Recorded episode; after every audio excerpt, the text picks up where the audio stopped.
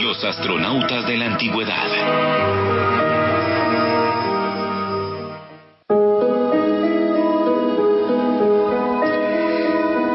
La antigua Nínive, hace más de 2600 años, en la actual Irak. Por sus calles se podían ver comerciantes de todo Oriente Medio, en un paisaje realmente multicolor. Los mercados olían a especias, a cordero asado, a aceite de oliva. Las casas eran de adobe, sus patios olían a jazmín y a rosas. Los templos de aquella antigua ciudad eran gigantescas pirámides hechas con millones de ladrillos, los figurat. Desde sus cúspides, los sacerdotes hablaban todos los días con los antiguos dioses.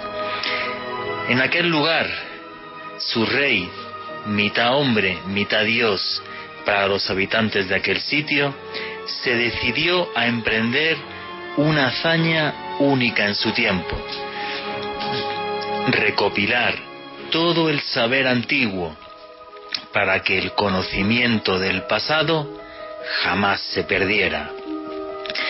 El nombre de aquel rey, Asurbanipal. Y éste mandó que todos los escribas y todos los sabios se reunieran para recoger en tablas de arcilla una historia que jamás había sido escrita.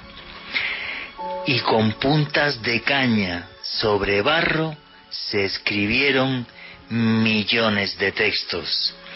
Hoy parte de esos textos están en el Museo Británico. Y estas tablas de arcilla nos hablan del tiempo en que hombres y dioses caminaban juntos sobre la faz de la tierra. Uno de esos textos tiene el nombre de Enuma Elish, o lo que es lo mismo, el libro de la creación.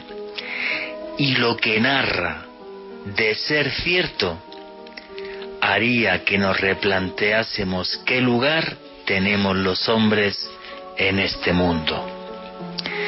En esas líneas, en esas líneas escrito, se nos cuenta cómo llegaron hasta la Tierra una raza de seres de otros mundos, los Anunnaki, los hijos del dios Anu, los que bajaron desde el cielo a la Tierra. Según este texto, ellos nos crearon, pero nos hicieron para ser sus esclavos.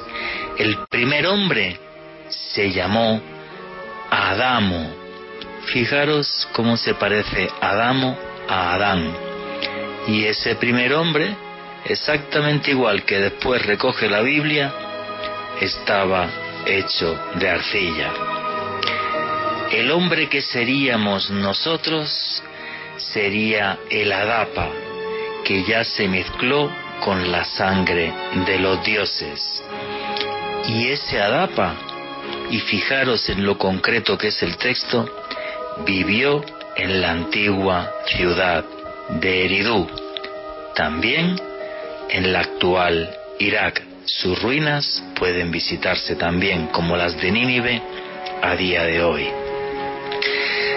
Para muchos, lo que estoy contando no es más que una fábula, un relato fantástico, mítico.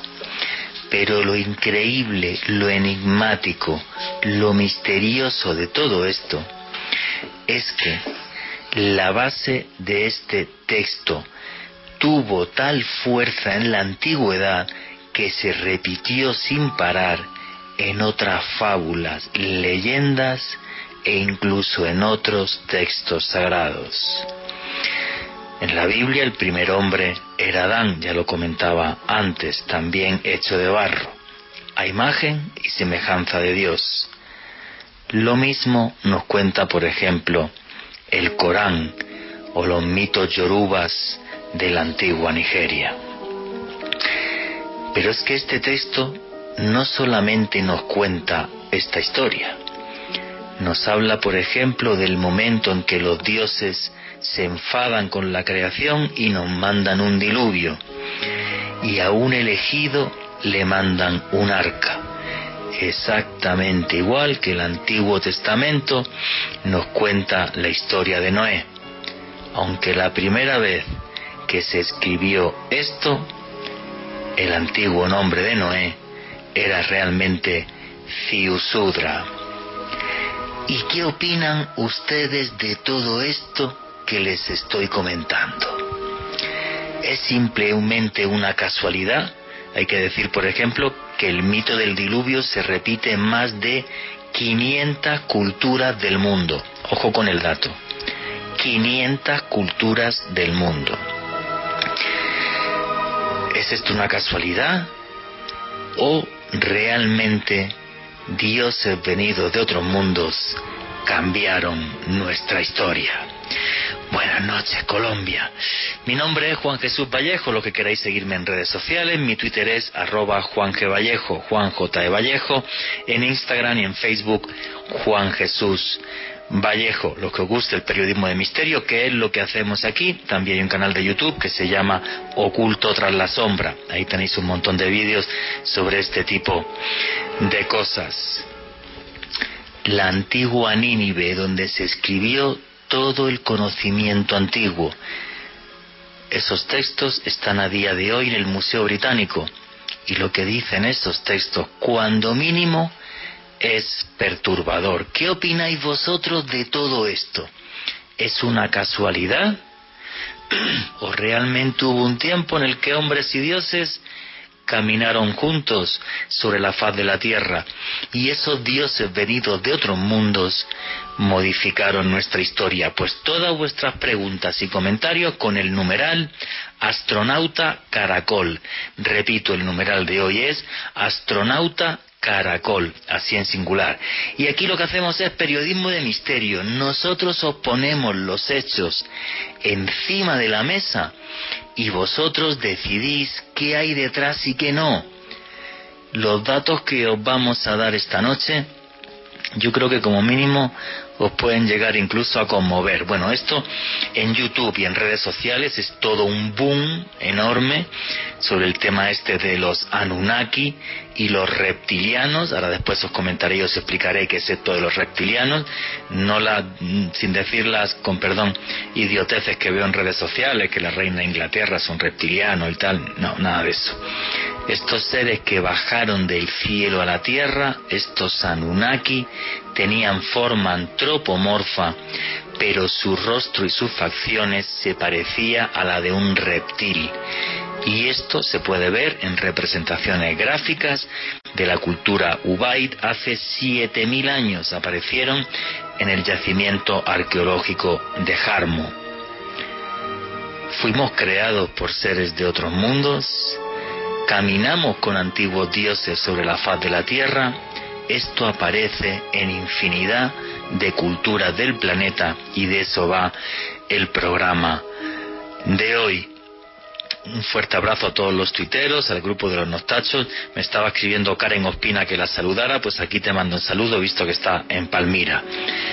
Aquí somos una gran familia, nadie es más que nadie. Nosotros ponemos como equipo de periodistas los hechos encima de la mesa y vosotros sois los que decidís qué hay detrás y qué no.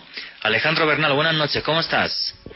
Buenas noches, Juan Jesús. Un saludo para usted, para nuestro invitado estelar, Esteban Cruz, y para todas las personas que reportan sintonía a esta hora, entre quienes están Ofelia Peña, Gladys Ferro, la ya mencionada Karen Ospina, Ramiro Beluna, nos fregamos, Iván Ojeda, Natalie Luna, Andrés Adriano Campo, María del Alma desde Quebec, Canadá. Un abrazo muy fuerte para ella que nos escucha en el extremo norte del continente y también para Marcos Mejía y su esposa Gabriela Valencia desde Ciudad de México y desde luego para toda la gran familia del misterio que como siempre nos acompaña todos los sábados en la noche para este ejercicio de periodismo de misterio y hoy con un tema muy apasionante como lo es el de los astronautas en la antigüedad.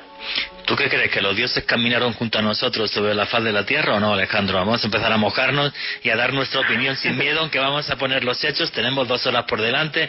Esto da no para dos horas, sino para 44.000, pero bueno, es un tema que retomaremos también eh, de vez en cuando porque la información es muchísima. ¿Tú qué opinas, Alejandro? Yo creo que sí, Juan Jesús, porque es muy curioso que culturas que están muy distanciadas geográficamente, eh, por lo general en algún punto de historia más remota, ah, hacen, digamos, eco de una serie de historias de seres venidos de otra parte, probablemente venidos del cielo, de un lugar totalmente desconocido que en muchas ocasiones los civilizaron les dieron conocimiento, les dieron una serie de herramientas que les permitió convertirse en una civilización. Así que yo sí soy un, creyente en que en un pasado muy remoto nuestra especie sí tuvo algún tipo de contacto con seres de otras partes del universo. La teoría de los Ancient Alien, de los antiguos astronautas. El primer libro que se escribió eh, sobre esto, Recuerdo del futuro, de Eric von Daniken, vendió más de 40 millones de ejemplares. No sé a cuántos idiomas está traducido, una barbaridad, pero repito, el primer libro que se escribió sobre esto impactó tanto al mundo que vendió 40 millones, más de 40 millones de ejemplares y Eric von Daniken, además, obvio, se convirtió en millonario. Y es que esto es algo que impacta mucho porque nos hace replantear nuestra historia, incluso nuestro papel en el mundo. Esteban Cruz, buenas noches, amigo, compañero. No sé cómo presentar ya a Esteban Cruz porque es el hombre más polifacético de Colombia. Es antropólogo, es historiador, es el presentador del programa Más Allá en Red Más, es escritor. ¿Cómo tienes tiempo para todo esto, amigo? Muy buenas noches, Juan Jesús. Buenas noches, ¿cómo eh, estás? creo que todos todos en este momento tenemos más tiempo de que del que, deberíamos. sí sí sí. Sí pero pero bueno la vida sigue y, lo importante es que eh, lo que estamos viviendo es lo que ha vivido la humanidad durante mucho tiempo que es el cambio y la transformación. Y un poco tiene que ver todos estos mitos y esas teorías con el cambio y con la transformación. Efectivamente. Bueno Esteban Cruz ah, estamos los tres aquí esta noche Alejandro Bernal Esteban Cruz y un servidor. Eh, aquí el señor Esteban Cruz, que es el director del programa Más Allá en Red Más, nos invitó a hacer un programa un día sobre reptilianos, Anunnakis. Dos millones seiscientas mil visitas, el vídeo está en YouTube, dos millones seiscientas mil personas lo han visto entero, a trozos serán cinco, siete o diez millones, una cosa absurda. Eh, lo más chistoso del vídeo es que me encanta, es el debate que se abre debajo, que hay, no sé, miles de comentarios, y entonces incluso pues ahí se debate sobre si un servidor que está aquí hablando es un reptiliano porque tengo los ojos muy grandes y de, color claro. Hay alguien que no sé quién fue que me dice qué señor tan guapo es como si tomara algún tipo de sustancia rara entonces bueno pues esto es una cosa muy loca eh, pero que tiene una difusión y tiene un impacto eh, de una manera tremenda. O sea, cuando se habla de este tipo de temas, el impacto es tremendo. Esteban, Esteban Cruz, ¿por qué crees que es un impacto tan tan, no sé, es que no sé si decir tremendo, eh, no, no, no sé ni cómo definirlo, es una cosa casi absurda. Juan, yo creo que tiene que ver muchísimo con la creación y con una pregunta fundamental que tenemos todos. Eh, generalmente eh, nosotros siempre nos preguntamos si hay vida después de la muerte y las religiones tratan de estar ahí y de responder. Y también nos preguntamos de dónde venimos. ¿Somos producto de un Dios? ¿Somos la creación divina? Y las religiones también intentan responder de diferentes formas. Y creo que en la teoría de los reptilianos y de los antiguos astronautas ancestrales tiene que ver con lo mismo, porque apunta al final a la idea de que somos el producto de una creación externa de la llegada ya no de un Dios o la mezcla entre un Dios y un ser que no sabemos de dónde viene, pero que es aún más oscuro y más perverso que los que aparecen en las escrituras de todas las religiones. Bueno, sí, vamos a ver. Es que esto me parece a mí em, tremendamente curioso. Porque estos aquí que bajaron del cielo a la tierra, que se mezclaron eh, con, con, nuestras mujeres, vamos a ver, esto también se recoge exactamente igual en, en la Biblia, pero de otra forma y con otras palabras, que es cuando los ángeles bajaron del cielo y se mezclaron con las mujeres más bellas. Voy a leer exactamente lo que dice la Biblia, que esto es algo muy controvertido, que los teólogos lo interpretan de diferentes formas, pero yo voy a leer el texto y vosotros interpretáis esto. Todo esto parece también, os digo, todo esto viene del Enuma Elis, de este texto asirio y vuestros comentarios a través del numeral astronauta caracol. En ese numeral nos decís qué opináis de esto y qué, qué os parece. Bueno, pues lo que dice la Biblia exactamente es lo siguiente. Aconteció que cuando comenzaron los hombres a multiplicarse sobre la faz de la tierra y les nacieron hijas, que viendo los hijos de Dios que las hijas de los hombres eran hermosas, ojo con esto, tomaron para sí mujeres escogiendo entre todas. Y dijo Jehová, no contendrá, contenderá mi espíritu con el hombre para siempre, porque ciertamente él es carne, mas serán sus días ciento veinte años. Había gigantes en la tierra en aquellos días y también después que se llegaron los hijos de Dios a las hijas de los hombres y les engendraron hijos, como fueron los valientes que desde la antigüedad fueron varones de renombre. Ese es el texto bíblico que nos habla de esta misma historia de esos ángeles, que claro, algunos teólogos dicen que esos ángeles son ángeles caídos, que serían eh, demonios. Dentro de la mitología sumeria también aparecen esos demonios, por ejemplo, los famosos Ijiji. Ijiji que significa los que miran, los que observan, y los representan con unos ojos enormes, que esto es otra curiosidad y otro dato a tener en cuenta, exactamente igual que los seres que describen los testigos de avistamientos ovni. Estos serían como una especie de esclavos de Anunnaki que eh, les servían para observarnos, para ver qué hacíamos. Claro, ¿qué sucede? Que es que hay tal cantidad de coincidencias entre lo que es la ufología, la investigación del fenómeno ovni, y lo que nos cuentan eh, estos textos antiguos, tanto la Biblia como esos textos sumerios, claro, que por eso esto impacta tanto eh, en redes. ¿Qué opináis, Alejandro Bernal, Esteban Cruz? Pues Juan, yo creo que es bastante inquietante ese relato bíblico que usted nos leyó hace algunos minutos. Eh, he estado leyendo a lo largo de estos años pues una serie de teorías muy diversas, algunas muy alternativas, otras bastante científicas, y creo que el consenso en general es, sobre todo cuando hacen referencia a este tipo de gigantes, es si se trata de algún tipo de especie humana que hubo en algún momento de la historia, otro, otro tipo de, no sé, de linaje extraño que se desarrolló y que se perdió con el paso del tiempo, o si en efecto estos gigantes son una metáfora, una manera que tenían de describir estos textos bíblicos pues, a extraños seres que vienen de que venían de otra parte. Bueno, sí, un día tendríamos también que hablar de los monstruos, porque estos monstruos gigantes existen en todos lados, y a día de hoy todavía, ¿no? El famoso Yeti, el Menk, por ejemplo, en Siberia, el Mapinguari, aquí sería en, la selva eh, amazónica. Esto no deja, no deja de ser curioso. Entonces, eh, bueno, eh, pues, pues, pues todo esto ya está escrito en esos textos que, que mandó que escribieran Asurbanipal. Esteban Cruz, ¿qué dice la antropología y la historia de esta? Bueno, ten cuidado con lo que dices tú que eres historiador y antropólogo, a ver si no te pasa como luego hablaremos de la historia de los, de los dogones, una tribu africana y, todo esto, porque a Marcel Griol y Diertelén, que, que, bueno, Marcel Griol que no era cualquier cosa, era antropólogo de la Sorbona, de, de París, lo pusieron pero a caer de un burro.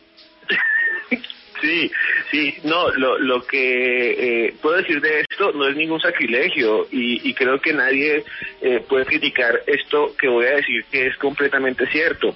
Todos los grupos humanos han elaborado teorías de la creación, algunas son más sofisticadas que otras y muchas de las teorías de la, eh, de la creación son teorías míticas en donde entidades, dioses, fuerzas que son eh, incomprensibles, cósmicas, eh, que son inabarcables, son las que determinan la construcción de la humanidad. Esto es que no hay ningún grupo humano que no hable de eso. Ahora, lo interesante, y que tampoco es eh, que me vayan a criticar porque es un consenso ya mundial, es que muchas de estas teorías son iguales.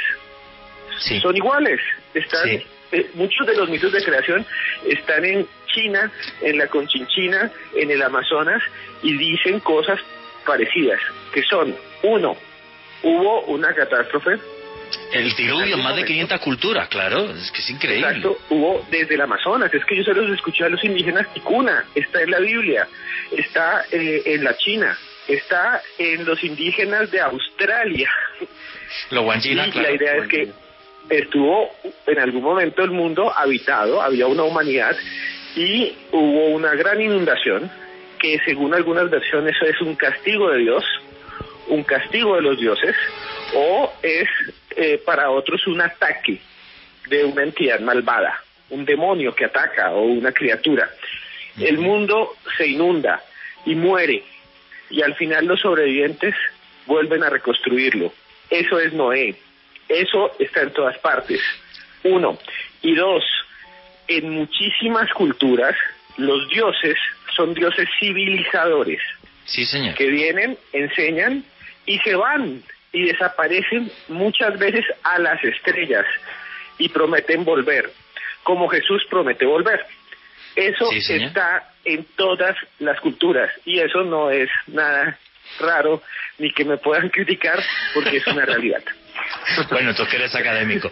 Entonces, sí, pero esa es una realidad incuestionable. Hay incluso un libro muy conocido de Pierre Honor que se llama El enigma de los dioses blancos y es como eh, aquí en América, antes de la llegada de los españoles, aunque hubo otros europeos, como fue los vikingos en el siglo X eh, después de Cristo, pero cómo eh, aparecen estos hombres de, de, cara muy blanca que son dioses y que además eh, no tienen una labor cualquiera, o sea, es que llegan incluso a estructurar cómo se debe hacer un imperio, eh, como es el caso, por ejemplo, del dios Tunupa eh, dentro de la mitología andina, dentro de la mitología india. Lo que pasa que es que, claro, todo esto se escribe en el Anuma Elis y por eso son tan famosos los Anunnaki, por eso ese vídeo que, que tú dirigiste el programa tiene 2.600.000 visitas. Porque, claro, vamos a ver, los datos. Dentro de que esto es, vale, pues se puede considerar una fábula, pero ojo con esto, los datos. Estos seres llegaron a la Tierra hace 445.000 años. Y dan el dato exacto. Son, se representan como seres alados, como ángeles. El dios principal es Anu, está el dios Enki, que es el dios de la tierra, Enlil, el dios del viento y de las tormentas. Curiosamente, estos seres, estos Anunnaki, los que bajan del cielo a la tierra, son dolicocéfalos. ¿Qué significa esto de ser dolicocéfalo? Que tienen el cráneo alargado. ¿Qué es lo que hacían los antiguos mayas, que hicieron algunos faraones egipcios y de otras élites del mundo antiguo? Los reyes, los sumos sacerdotes, se alargaban el cráneo para parecerse a los dioses. Detalle súper curioso, la primera deformación craneana registrada en la historia adivinar dónde sucedió. Otra vez, también en Irak, en concreto además fue un neardental, ni siquiera un Homo sapiens, fue un neardental hace 50.000 años. Entonces, bueno, hay incluso, hay incluso un, eh, un, genetista, muy criticado por algunos trabajos, también hay que decirlo, que se llama Joy Pye, que defiende que los cromosomas 2 y 3 del ser humano están modificados em, genéticamente. Luego datos tan concretos como que este primer Adapa vivió, este primer hombre como nosotros, vivió en la ciudad de Eridú, eh, el diluvio universal con Ciusudra. Eh, oye, es que esto es una cantidad de datos brutales que todo esto viene de los libros de un señor que se llama Zacarías Sitchin, que Zacarías Sitchin, como las tablas están, están incompletas, pues él luego novela un poco, también super bestseller y se hizo, se hizo millonario, no tanto como Mario Bondaniken, pero sí un montón, pero es que son tal cantidad de datos que uno llega a ponerle mm, los pelos eh, de punta. Eso es lo que, lo que lo que más asombra. Y esto es la fuerza de la historia de los Anunnaki. Luego, pues todo esto se ha deformado en Internet y aparecen estas idioteces de la reina de Inglaterra es un, es un reptiliano, que un reptiliano sería un ser metamórfico. Digo yo que si hay un reptiliano en la Tierra le gustaría ser, no sé, Sofía Vergara o algo así, o sea, para pegarse unas fiestas tremendas y tener mucha plata, no una reina de Inglaterra que tiene una, vida desde el punto de vista un poco aburrida, aunque también su platica tiene, tiene el patrimonio más grande del mundo. Pero bueno, Alejandro Bernal, Esteban, dime, dime Esteban, dale. Sí, una cosita, una cosita que quería decir muy rápido. Eh, si bien existen esos dioses civilizadores, eh, que por ejemplo son, para los que nos están escuchando en Colombia, eh, Bochica, el dios de los ah, muiscas. Bueno, aquí los muiscas, claro, en Colombia, dale, dale, cuenta eso. Claro, el dios Bochica de los muiscas siempre aparece en los textos que dejó un señor que se llamaba Fray Pedro Simón y otros cronistas españoles ellos apuntaban a que era una, un personaje que había venido y les había enseñado a cultivar, les había enseñado cómo deberían construir las casas, incluso había desaguado la zona de la sabana de Bogotá eh, con una vara por la zona sur donde había creado el salto de Tequendama.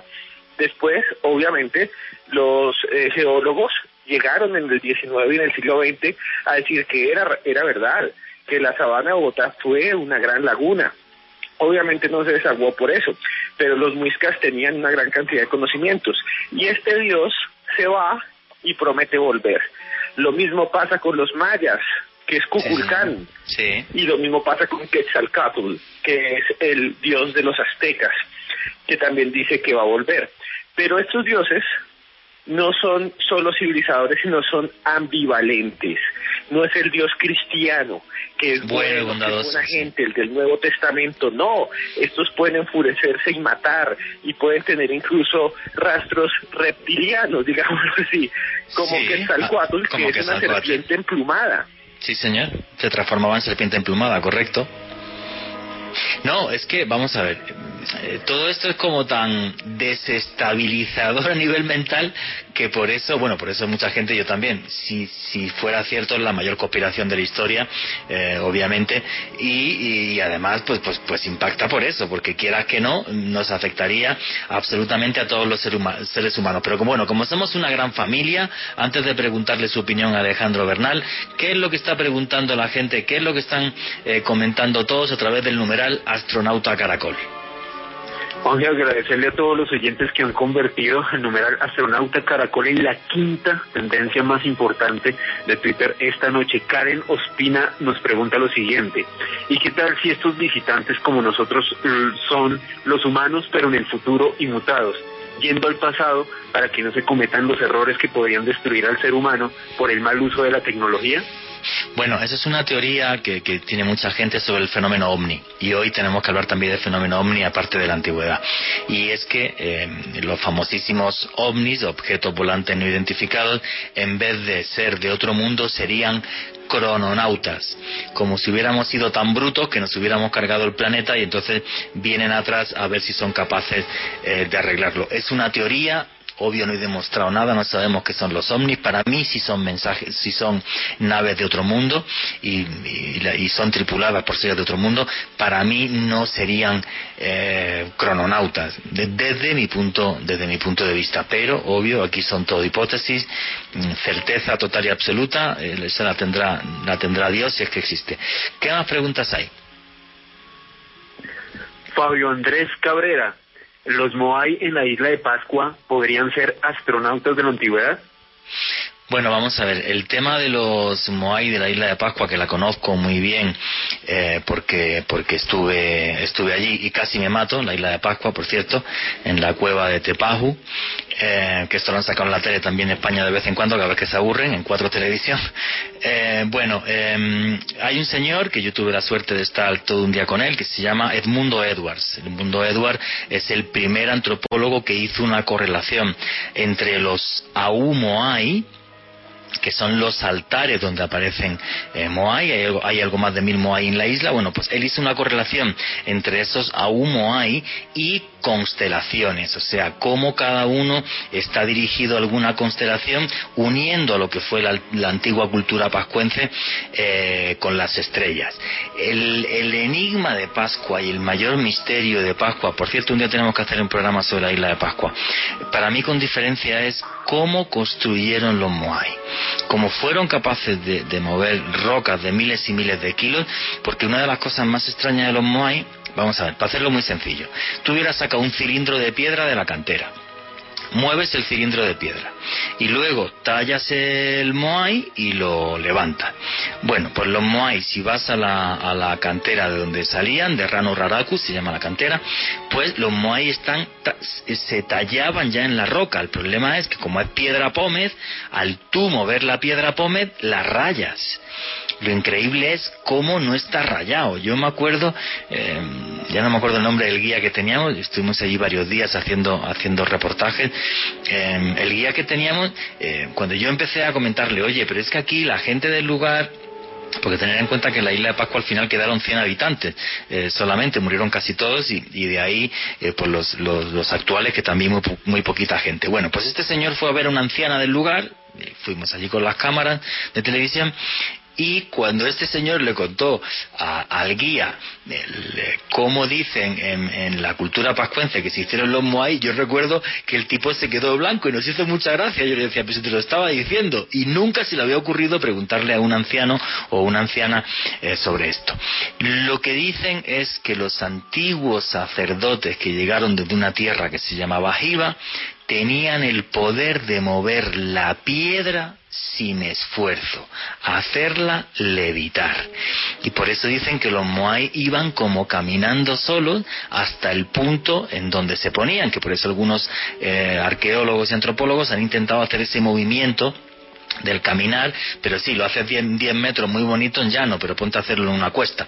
Es muy complicado. Entonces es una cosa que no se entiende y más extraño todavía que cuando esos Moai eh, se ponían, entre comillas, en funcionamiento, se tenía que hacer algún tipo de ritual que no lo conocemos, pero lo que se le tallaba en la espalda es un ang, una llave de la vida igual que la egipcia. Es una cosa muy loca, pero, pero, pero muy, muy loca y además se le abrían los ojos para que miraran a las estrellas y se le ponían unos ojos, solamente hay un par de moais o tres así reconstruidos en la isla, que son de, de, coral blanco con guijarro.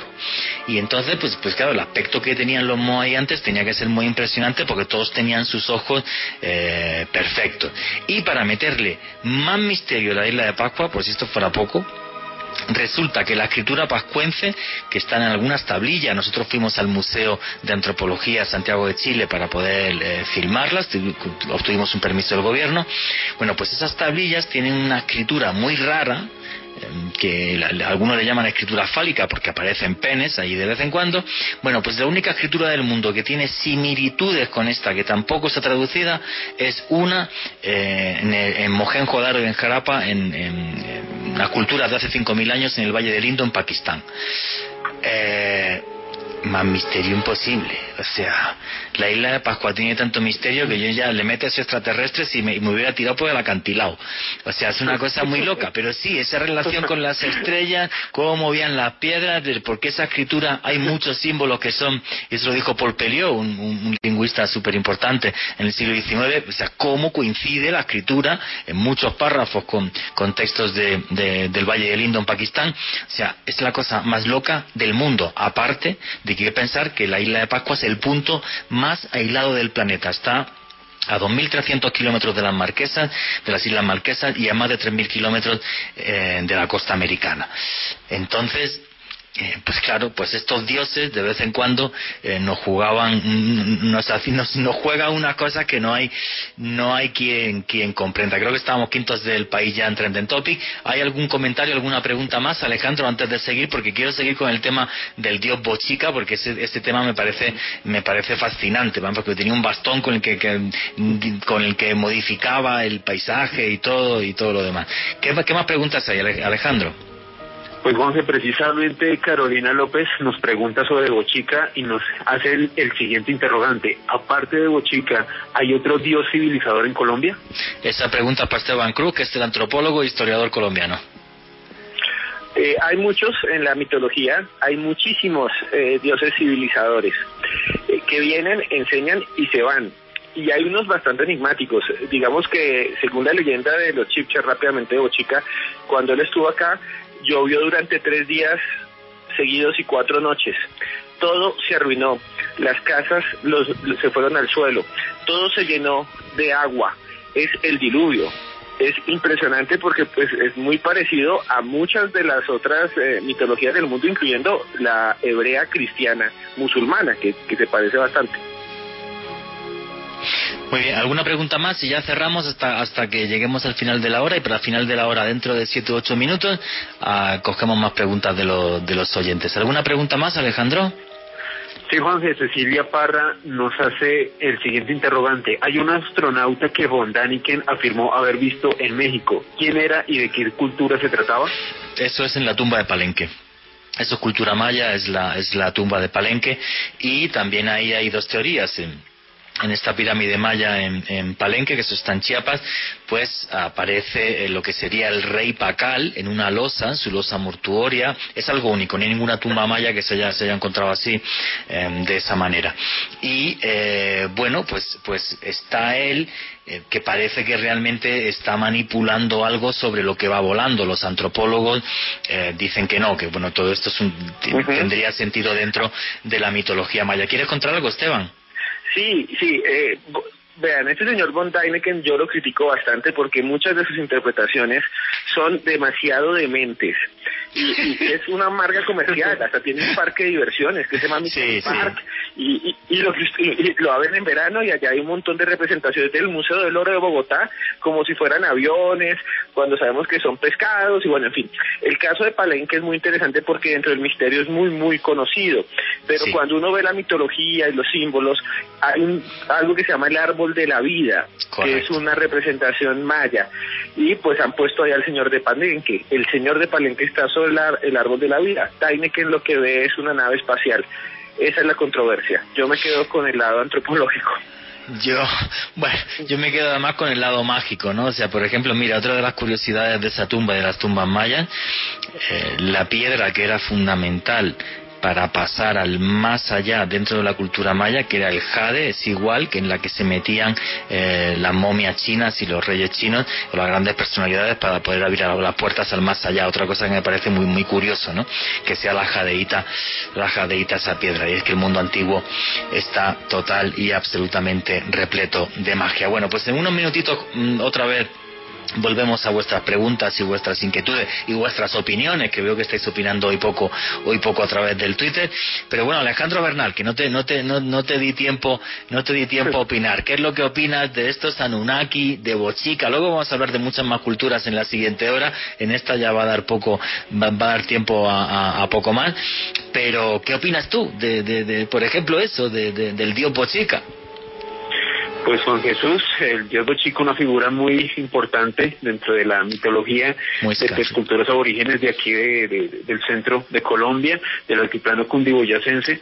Pero para responderle esta pregunta, Juan, a mí me, me gustaría hacer eco de algo que usted casi siempre comenta, y es que la raíz de nosotros los seres humanos como especie es ser el homo spiritualis, es decir, cada cultura, por más remota que sea en cualquier parte del mundo, siempre ha tenido una idea de un creador, una imagen de un dios, una imagen o una idea de espiritualidad.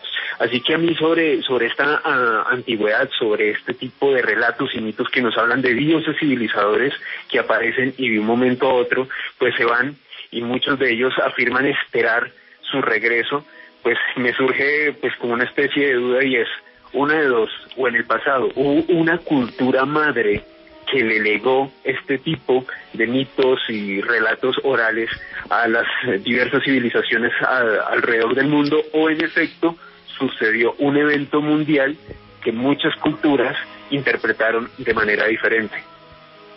Sí, pero fíjate también sobre, sobre esa historia que estás contando. Eh, lo importante que es esto, y ahora también me gustaría la opinión de, de Esteban Cruz.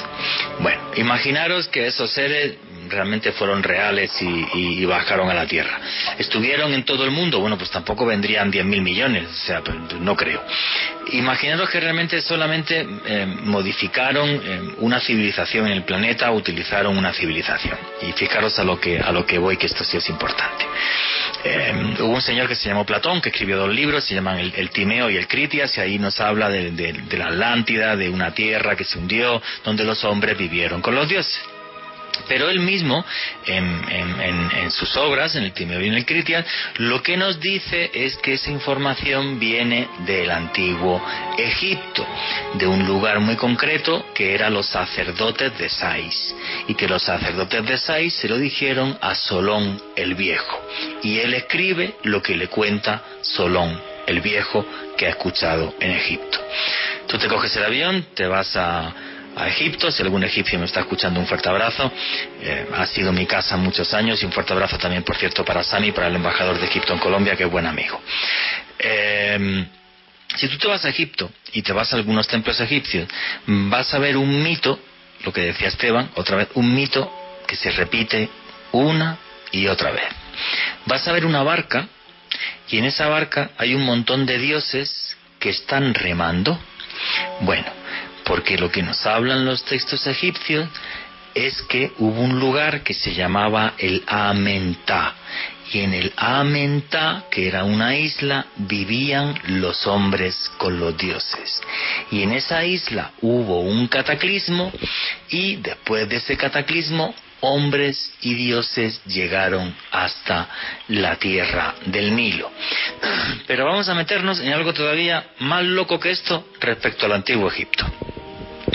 Si tú te vas, hay cinco listas de reyes y en una de ellas eh, aparece eh, el tiempo de antes de los faraones. ¿Quién gobernó antes del primer faraón que es Narmer o Menes? Que ese primer reinado, esa primera dinastía, es en torno al año 3150 antes de Cristo, no sabemos la fecha exacta.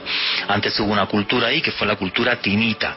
Y si habéis visto la película del rey escorpión, bueno, pues el tipo este de la película eh, no es la roca, sino que el rey escorpión existió de verdad y está la tumba, está la tumba en, en la antigua Tinis, pero la representación solamente aparece con la corona del Bajo Egipto, por eso no se le considera el primer faraón porque no tiene la doble corona del Alto y el Bajo Egipto. Bueno, em, a lo que voy, en estas, en estas listas se detalla cómo durante 5.813 años, o sea, fijaros si va detallado, reinaron junto a los hombres y por encima de los hombres los Sensuor que eran los hijos del dios Horus, del dios halcón, el único dios que fue capaz de vencer a Set, de vencer al demonio en sí.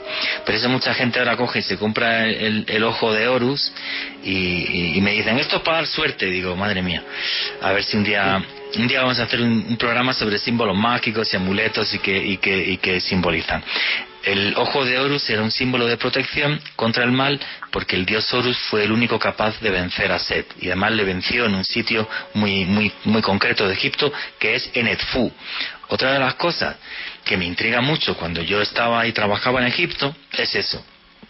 No, pelearon dos dioses, no, no, no es que pelearan dos dioses, no, los dos dioses pelearon en un sitio concreto y en ese sitio concreto uno de ellos derrotó al otro. Y como allí el dios Horus derrotó a Set, a el mal, pues allí se hace un templo porque eh, se entiende que es fundamental para adorar justo ahí al dios Horus. Y no es ni un kilómetro más arriba ni un kilómetro más abajo. Es donde fue la pelea, donde fue la batalla, que ahora hasta le han sacado una película que es esta de los dioses egipcios y tal. Y ya, eh, porque me imagino que estarán preguntando en, Twitter, aunque no lo estoy viendo, pero bueno, voy a explicar lo, del ojo de Horus en un segundo que tiene que ver también que ver con esto con los antiguos dioses. Bueno, muy sencillo. Horus quiere vengar la muerte de su padre, que es Osiris, que le mató eh, Set, que es, que es su hermano, y entonces hay un momento cuando él va a vengar la muerte de su padre en el que el dios Set le arranca el ojo con una lanza. Y Horus, muerto de dolor, coge el ojo con, con arena del Nilo y se lo pega en la cara. Entonces por eso el ojo de Horus, si veis el amuleto, tiene una lágrima.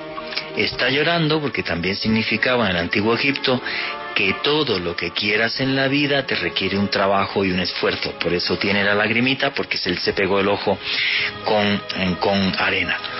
Lo que me parece maravilloso de todo esto, y ahora quiero también la opinión de Esteban Cruz, que todas estas historias de dioses antiguos, y que sí, que mucha gente lo mezcla con extraterrestres y tal, nos transportan hasta un mundo mágico que es inherente al ser humano. Cuando estaba diciendo Alejandro Bernal esto que, yo he dicho alguna vez de que el, hombre más que Homo sapiens debería ser Homo spiritualis, la frase no es mía, la frase es de uno de los antropólogos que investigó en Francia las cuevas de Chauvet, cuando apareció la cueva de Chauvet, cuando aparecieron pinturas de 30.000 años, que es lo más antiguo que tenemos en referencia a iconografía, a representación del mundo.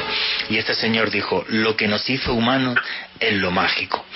Esto de los Anunnaki, yo lo que creo que además de hacernos humanos, nos hace una versión 2.0, porque mezcla la magia con los extraterrestres. Y esto ya es una, es una mezcla imbatible. ¿Qué es lo que opina el señor historiador Esteban Cruz? No, no, no, eh, es que estoy de acuerdo con, contigo, Juan Jesús. Eh, resulta que nuestro pensamiento también es pensamiento mágico y simbólico. Todos, todos pensamos. Eso nos diferencia de los animales. O sea, un caballo eh, se muere la yegua y se va y los huesos quedan ahí. Un ser humano piensa si hay algo más allá, un reino, un país, un, un universo y le hace rituales. Nosotros somos completamente diferentes y somos mágicos. Nuestro pensamiento mágico está ahí. Entonces, cuando mezclamos, obviamente, nuestro origen divino, que viene por las religiones, con los alienígenas, con los extraterrestres, con los ovnis, pues nos salen cosas increíbles como las teorías de los Anunnaki. Es lo que a mí me parece interesante. Ah, sí, y bueno, ya os digo, o sea, meteros a ver el vídeo este en YouTube, dos millones seiscientas mil visitas, y veréis hasta, hasta el debate que se abre sobre, sobre si yo soy extraterrestre o no, reptiliano, por el tema de los ojos y estar calvo. bueno, pues qué vamos a hacer si soy así. Pero es súper chistoso, ¿no? Y, y cómo a la gente esto le, le impacta, y cómo de repente esto se hace viral, y yo no sé cuántas miles de personas me han escrito por el Facebook preguntándome, bueno, cosas que si os lo digo no, no lo creeríais. Alejandro Bernal, ¿qué opinas tú, amigo? Pues Juan Jesús, definitivamente pues es bastante inquietante pues toda esta visión que se ha presentado a lo largo del mundo de estos extraños seres, de estos seres eh, civilizadores, eso que usted nos comentaba hace algunos minutos de, de Horus, de Egipto, yo creo que hasta cierto punto, si bien hay gran parte de, historia historiadores que nos comentan que la gran base de nuestra civilización como tal a nivel cultural es Grecia, yo me atrevería a decir que obviamente el legado de Egipto ha sido pues un eco que ha transcurrido a lo largo de los tiempos y que nos influencia muchísimo hasta el día de hoy, toda esta cosmogonía, toda esta clase de deidades, de, de tradición oral que hemos legado hasta nuestros días, pues sin lugar a dudas, Juan, que nos demuestra que el sentido trascendental que está en nuestra especie es algo que siempre ha estado con nosotros desde que el hombre es hombre. Y los antiguos egipcios, además te digo una cosa, ¿eh? lo plasmaron como nadie. Y no solamente por el desarrollo tecnológico, porque estar en la Gran Pirámide o tener la suerte que he tenido yo de quedarme a dormir dentro del sarcófago del faraón en, Keops, eh, os aseguro que es una experiencia muy especial. Y, luego me dirán que es subjetivo, y si es verdad, es subjetiva. Yo no voy a decir que no, estar allí tumbado echando una siesta. Pero realmente es algo, es algo muy especial, ¿eh? También, también os lo comento. Yo sí he tenido esa suerte, hoy día ya yo creo que es, que es imposible. Eh, antes de que pases a hacer una pregunta ya para cerrar esta hora, sí quiero decir que la siguiente hora vamos a dar ejemplos muy concretos de cosas que yo pienso que van a hacer replantearos aquí también en, la mente en varias cosas, ¿no? O sea, vamos a hablar de tribus concretas y de hechos concretos, como en los Dogones en Mali. Vamos a hablar, por ejemplo, también de la selva del Amazonas, de los Cayapos. Vamos a hablar de los Hopis y cómo en esas mitologías se habla de la llegada de estos dioses de una forma muy real que esto es lo tremendamente inquietante. Y como siempre hacemos periodismo de misterio, nosotros os ponemos los hechos encima de la mesa y vosotros decidís qué hay detrás y qué no. También, obvio, nosotros tres, pues, eh, opinamos como seres humanos, como periodistas y como escritores. Eh, Alejandro Bernal, da tiempo para una o dos preguntitas, no más. Ok, Juanje, aquí Edwin Salguero nos pregunta, ¿qué opinan de las estatuillas de astronautas alienígenas encontradas en Colombia? Eh, yo creo que se refiere a la historia de Nesken que sacó Roberto Tobar Gaitán. Me imagino que debe ser eso porque él le, le mandaron fotografía de una, una, unas figuras que realmente parecen como astronautas, eh, pero bueno, también las hay en Ecuador, algunas muy muy impresionantes, y las del Tassili en Argelia, que luego si queréis os hablo del Tassili porque he tenido la suerte em, de estar allí en, aquellas montañas, caminándolas una semana cuando estábamos Al Qaeda y yo, mm, fue una experiencia maravillosa. Luego si queréis os damos más datos de eso, pero ese tipo de astronautas aparecen en muchas culturas. Para mí lo más impresionante es Argelia, es, es Tassili. ¿Qué preguntan más ahí, Alejandro? Pablo Reina, ¿hay algún registro de alguna civilización que pudo influenciar a los egipcios con sus creencias? No, lo que está muy claro es que los egipcios tienen el mito del Amenta, la tierra de los antepasados, y que todo vino de esa tierra donde hombres y dioses vivieron juntos y luego cuando llegan a Egipto allí sí gobiernan sobre los hombres, los hijos de Horus, los, los Sensuor, que además vuelan, tienen como superpoderes, una especie de Superman, ¿no? Entonces por eso mucha gente piensa pues que eran seres de otro mundo. ¿Qué más preguntas hay? Javier Torres, ¿cuál es el dios civilizador más importante de Latinoamérica? Para mí Tunupa porque además el, el, geoglifo más grande del mundo, que es el, el ser de Atacama, que, es, que representa al dios Tunupa, pues fijaros, desde el imperio inca hasta, hasta el desierto de Atacama en Chile, yo tuve la suerte de estar allí filmándolo, eh, es algo espectacular, porque Tunupa dice es que aquí se va a construir Cuzco, o sea, aquí se va a construir esta ciudad, aquí se va a construir Cajamarca, aquí se va a construir tal, es una cosa muy loca, o sea, que el tío, o sea, este era allá, pero iba con plano y, y escuadra y cartabón, haciendo lo, lo, que sería el imperio. Eso es una cosa que me parece muy loca. Esteban Cruz, ¿tú conoces alguno así también que sea inquietante? Tienes 30 segundos para contarlo.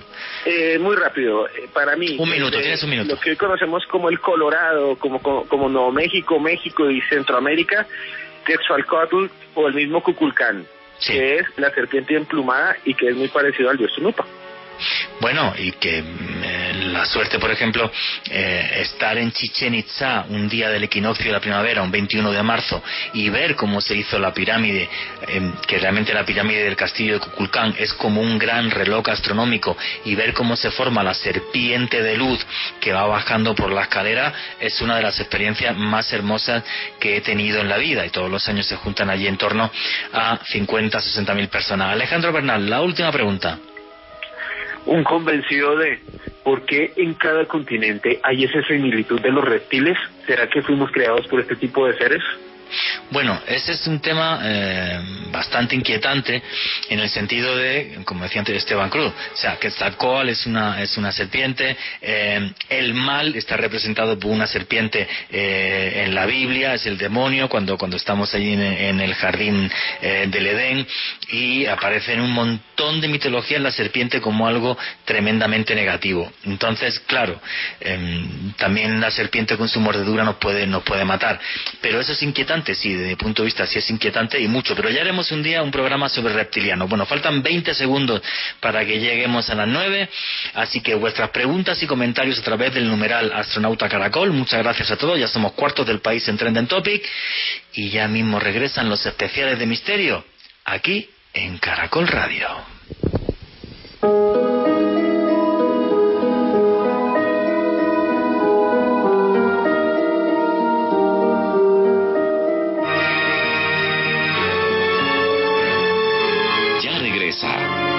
Astronautas de la antigüedad.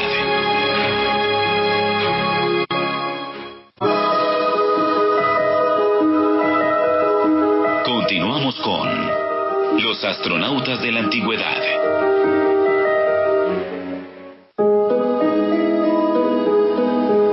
Pues aquí seguimos con los especiales de misterio en Caracol Radio, especiales de periodismo de misterio. Ponemos los datos encima de la mesa y vosotros decidís qué hay detrás y qué no.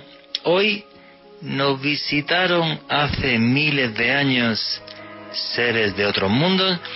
Muchas gracias a todos, somos cuartos del país en Trending Topic y mira, Marco Mejía estaba preguntando desde México algo que me parece curioso. pongámoslo así, matemáticamente hablando, la probabilidad de estar solos es mínima. Yo creo que, que la fuerza de este tema, de los Ancient Alien, y por eso arrasa en televisión y todo esto, es eso. Mezcla el fenómeno ovni con enigmas muy reales del mundo antiguo. Y esto hace que sea pues pues un tema eh, prácticamente imbatible. Arrancamos con los Anunnaki los hijos del dios Anu.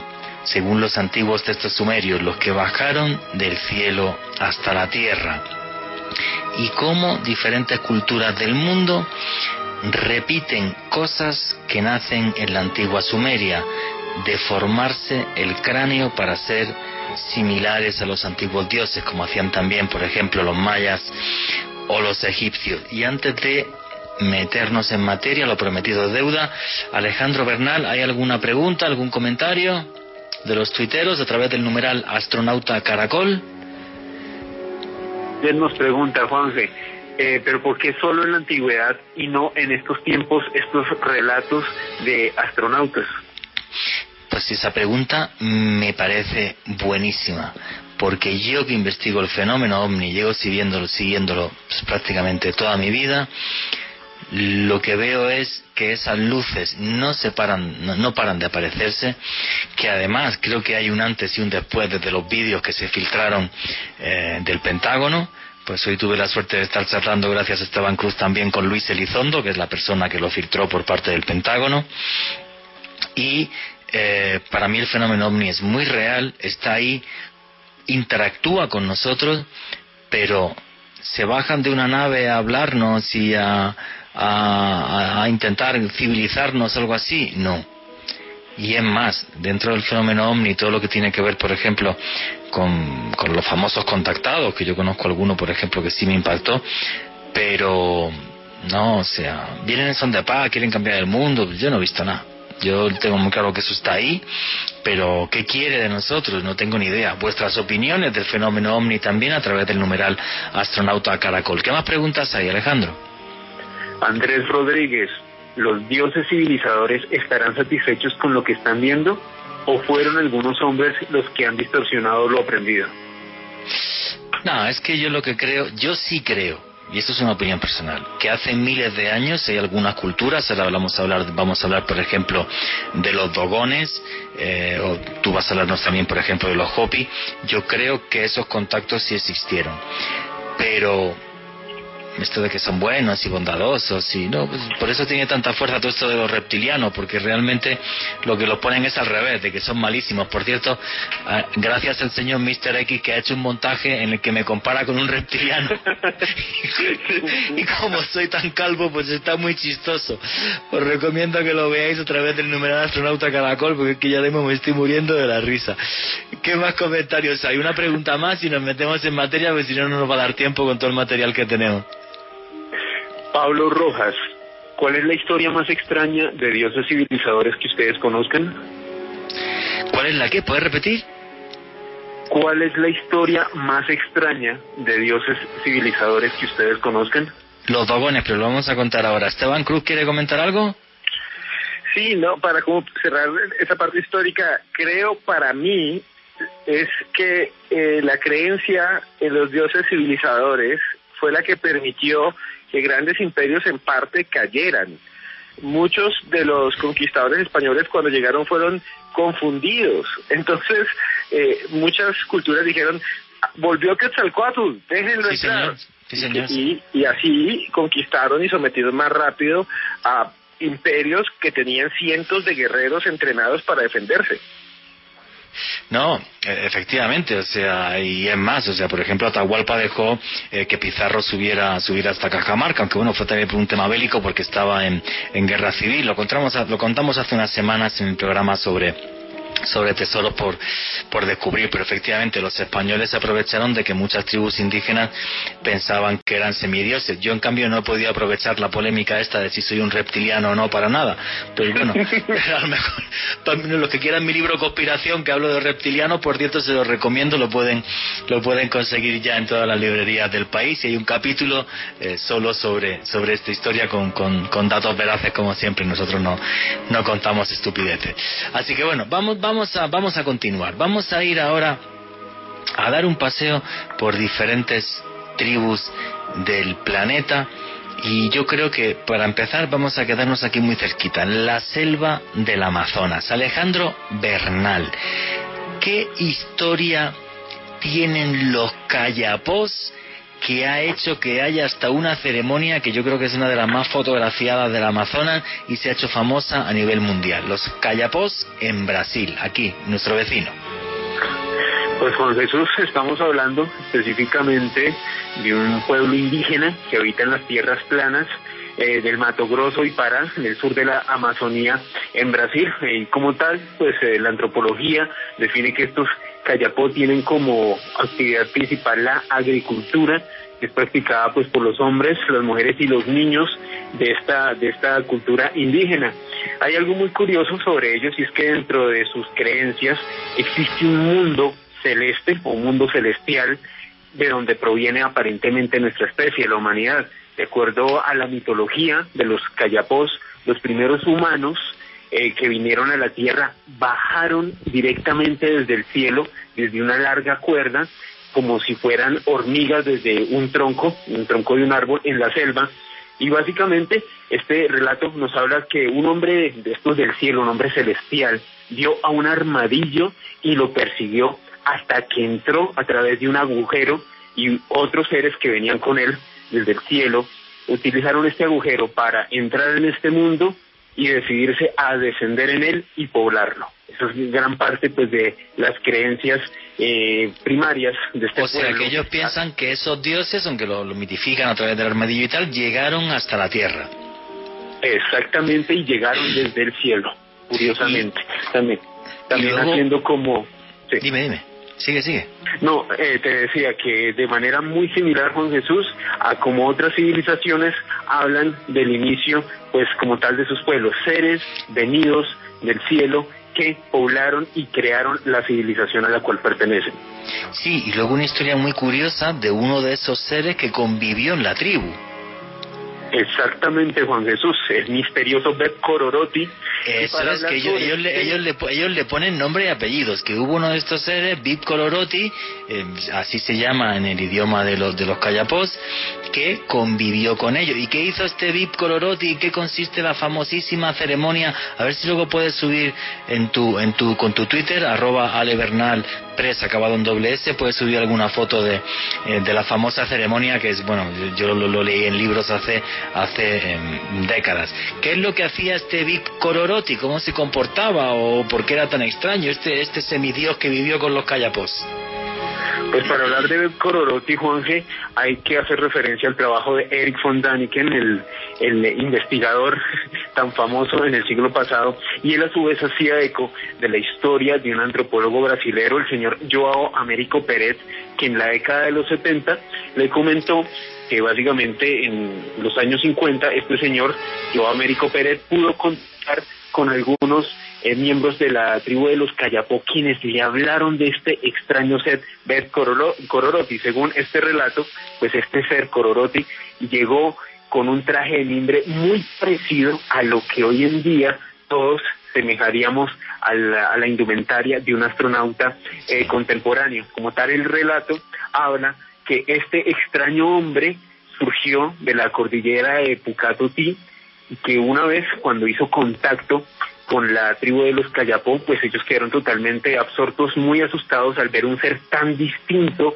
con una indumentaria tan diferente a la que ellas, a lo que ellos usaban y a lo que ellos habían visto. Aparte de eso lo describían como un hombre, una figura muy hermoso, muy blanco, con una piel muy resplandeciente y que básicamente su bondad hizo que terminara viviendo no solamente con los Cayapó durante más de cinco años, sino que a su vez este, esta extraña entidad, este extraño ser, Bet Cororoti, les enseñó una lengua, les enseñó una estructura de sociedad, les enseñó a cultivar y que además se casó y tuvo varios hijos y convivió desde luego con ellos durante una buena cantidad de tiempo.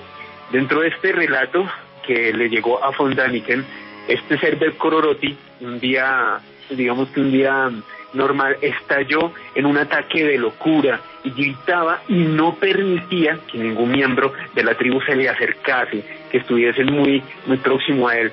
Entonces, de un momento para otro, decidió adentrarse en la selva.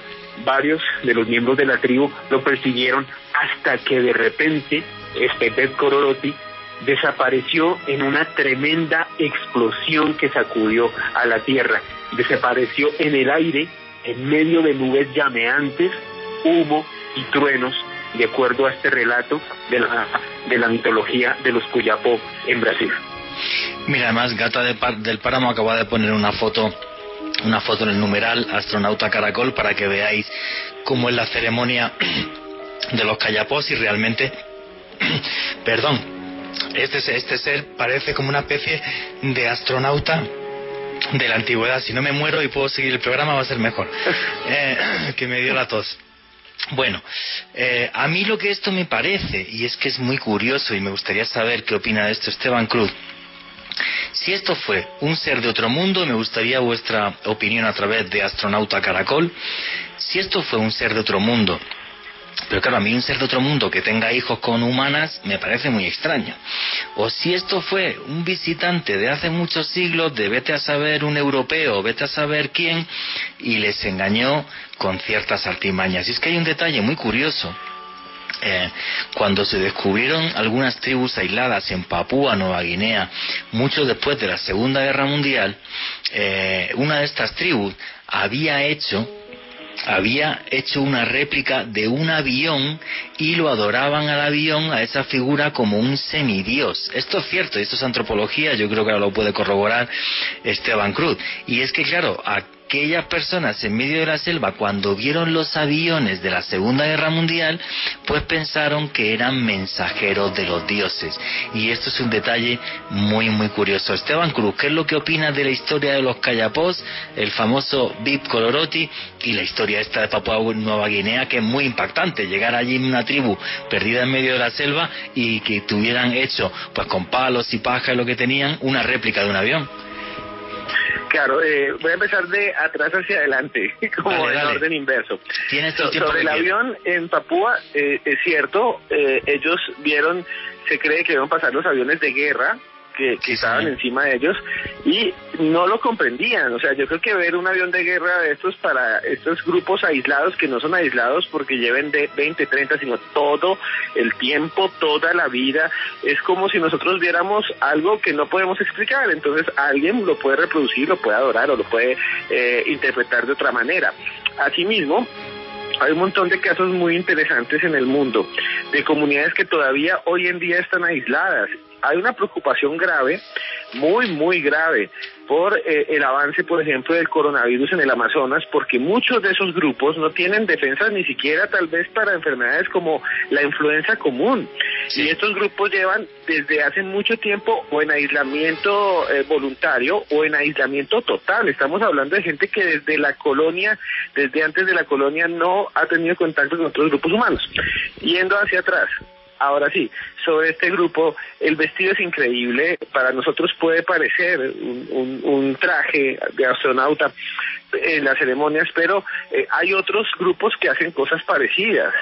No, no es un determinante. Lo que sí me parece a mí muy interesante es la historia del visitante, de ese que llega, ese que está ahí, que es muy, muy real. Y, y, los mitos también son las memorias de las comunidades. Por eso se dice que cuando muere un anciano, muere la biblioteca de la comunidad. Sí, señor. Y ahí es donde, en unos eh, horizontes donde no hay, es que ellos no tienen eh, tradición escrita, no hay un registro documental, pues es la memoria y es el mito el que nos permite recrear el pasado. ¿Qué fue lo que sucedió?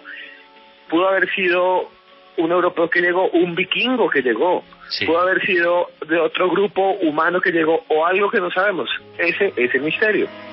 Ah, sí, efectivamente, y es una cosa que nunca se, se, se, resolverá y además eso, se nos queda eh, el mito eh, con la realidad. De todas formas, fíjate, ¿no? Y me da mucha pena, y tú lo sabes muy bien, Esteban Cruz, por ejemplo, ir a investigar este tipo de temas de misterio a la selva amazónica colombiana. porque aquí tenemos mil maravillas, desde las pinturas eh, rupestres de Chiribiquete que no se han investigado todavía bien y tenemos la mayor colección de pinturas rupestres del mundo que nos hablan de un, de, de, de, un mundo, la redundancia, que desapareció y que lo, lo, tuvimos aquí en Colombia, hasta, y tú lo sabes bien, una, una, historia que estoy obseso y algún día quiero ir a investigarla allí a, Leticia, si Dios quiere, que es la del mochacabezas, extrañas luces que aparecen y luego aparece em, gente muerta, como, como, no sé, o sea, pues como ese, ese mito de los demonios que se hace realidad, pero también se mezcla ya con lo ufológico. Y tú sabes que esto es alguna una obsesión mía, pero que está sin investigar aquí en Colombia, ¿no? Qué pena que, que bueno, pero habrá que escaparse por allí un día a investigarlo. ¿Qué opina de la historia de los mochacabezas aquí en Colombia, Esteban? Porque esta sí es fuerte.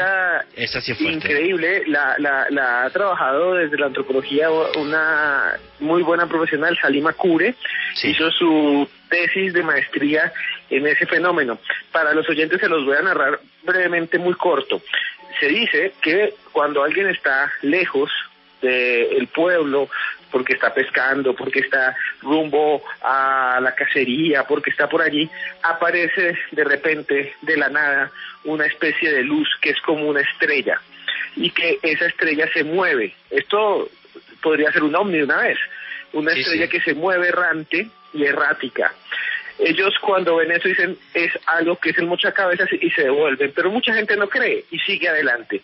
La estrella se acerca, puede aparecer y aparecer por la espalda, y lo que empiezan a ver, según sus narraciones, es un aparato, un aparato que flota, que brilla y que en el medio lleva un ser humanoide, muchas veces rubio, y que cuando se les acerca los deja paralizados, les lanza una especie de rayo, de haz de luz, imagínense lo específico que son los, las historias, que, paraliza a la gente e inmediatamente eh, esta criatura a veces lanza una especie de látigo de metal o de luz y les arranca la cabeza y le roba los órganos y deja el cuerpo botado. Eso es lo que muchos han visto, los niños lo han dibujado, se han hecho tesis sobre esto y es el famoso mochacabezas y por eso le llaman así, mochacabezas del Amazonas. Bueno, yo he visto los dibujos, son impresionantes. Eh, los dibujos son impresionantes, pero claro, aquí hay además un tema, y un día podríamos hacer un programa sobre esto, un tema que me fascina, y es que esto no es algo que solamente haya sucedido en el Amazonas colombiano, sino que en la isla de Colares, en Brasil, eh, hubo una época hace décadas donde aparecieron toda una serie de luces, la isla de Colares entró en pánico eh, y hasta tuvo que ir el ejército brasileño a la cabeza del coronel Holanda Lima para investigar lo que estaba sucediendo ahí. Aquello se llamó Operación Prato.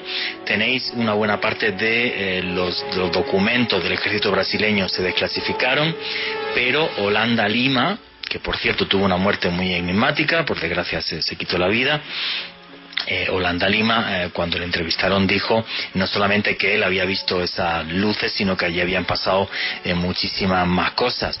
La médico, Welinde Celade, de la isla de Colares, no solamente atendió a personas que habían sido, habían padecido estos ataques, certificando que la cantidad de glóbulos rojos era menor, sino que hubo tres fallecidos que esto es muy fuerte, y Welín de, Celade, ella misma vio una de estas luces.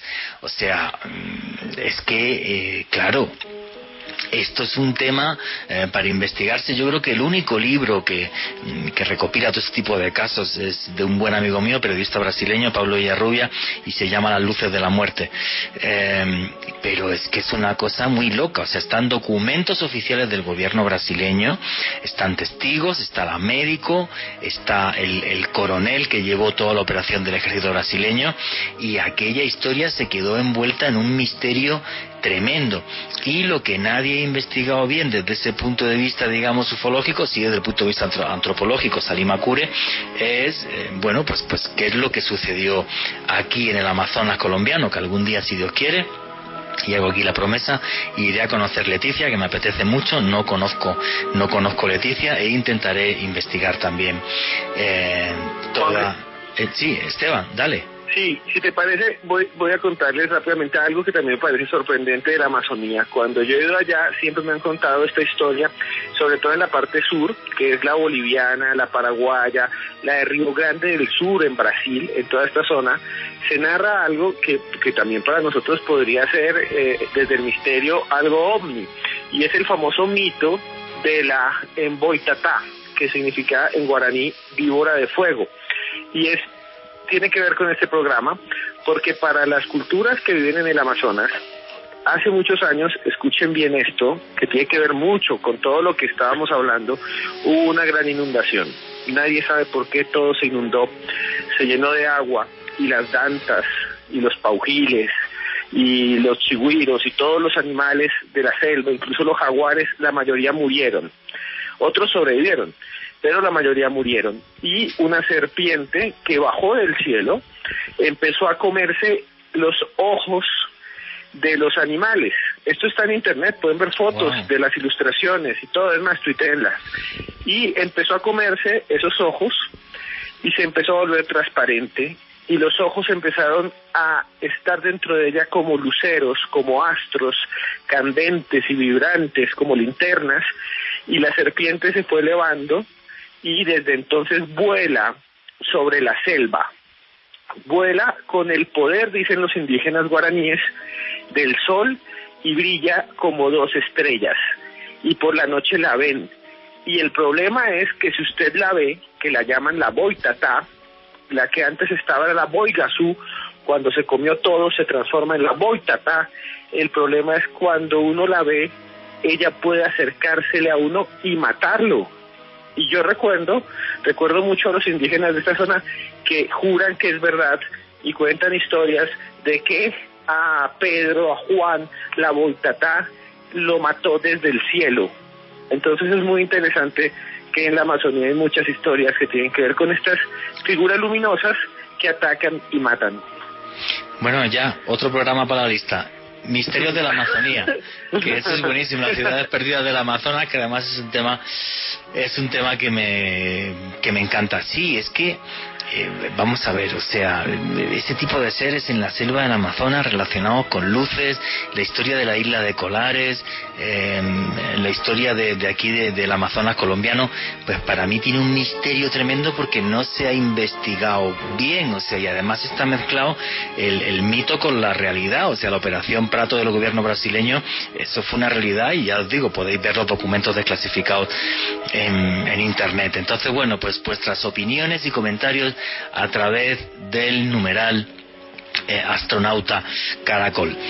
Os dije que os íbamos a hablar de diferentes tribus y de diferentes hechos de, de estas posibles visitas en, en, la antigüedad. Y yo quiero comentaros una historia que desde hace mucho tiempo me, me, me, fascina, eh, que me la contó también en su momento el conocidísimo escritor JJ Benítez en el tiempo en el que yo trabajé con él y es la historia de los dogones en Mali. Bueno, yo creo que esto lo he hablado con Esteban, Esteban Cruz y yo tomando café o una cerveza lo hemos hablado mil veces, porque a mí, a mí, a mí es una cosa que es que me sigue impactando mucho y que no le sigo encontrando ni pie ni cabeza. Por cierto, esta historia también está en, un capítulo de, de, Omnis que hay en mi último libro, en Conspiración, cómo nos manipulan las élites del mundo.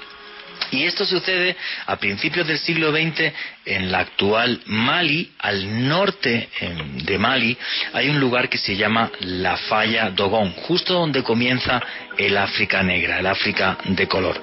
Entonces allí vive una tribu que son los Dogones, los, visita varias veces eh, Marcel Griol y su esposa eh, Germain del Telén eh, él escribe incluso un libro eh, sobre todo lo que él investiga allí, sobre todos los testimonios que recoge. Ese libro se llama eh, El Dios del Agua. Marcel Griol es un señor que era catedrático de la Sorbona, pues no era cualquier antropólogo, o sea, llevaba una de las cátedras de antropología más importantes del mundo. Y este señor allí se reúne con uno de los líderes religiosos del pueblo Dogón, un señor que, que era ciego, era invidente, y se llamaba Ogo Temenli.